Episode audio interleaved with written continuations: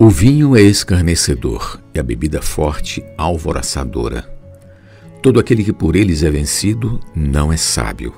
Provérbios 21. Como lidar com bebidas?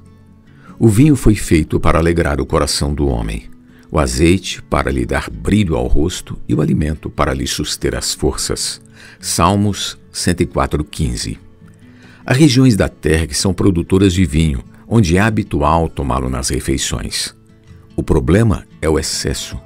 Quando alguém é vencido pela bebida, pode se descontrolar, falando ou fazendo coisas inconvenientes. Isso sem falar em dependência química que pode arruinar a vida de um homem. O rei Davi disse em seu salmo: Mais alegria me puseste no coração do que a alegria deles, quando lhes há fartura de cereal e de vinho. Salmos 4, 7.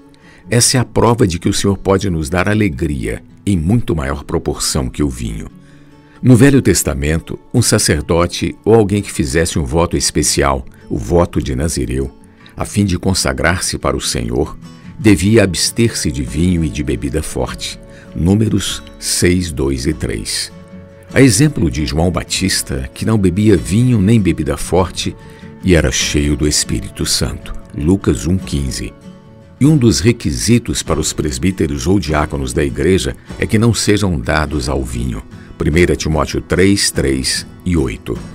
Você deve cuidar para não fazer qualquer coisa com que seu irmão venha a tropeçar. Se possível, abstenha-se de qualquer bebida alcoólica por amor a outros. Para finalizar, Paulo insta: E não vos embriagueis com vinho, no qual há dissolução, mas enchei-vos do espírito. Efésios 5,18. Que tal andarmos o dia todo embriagados do Espírito? Viveremos sempre com alegria e levaremos vida para todos.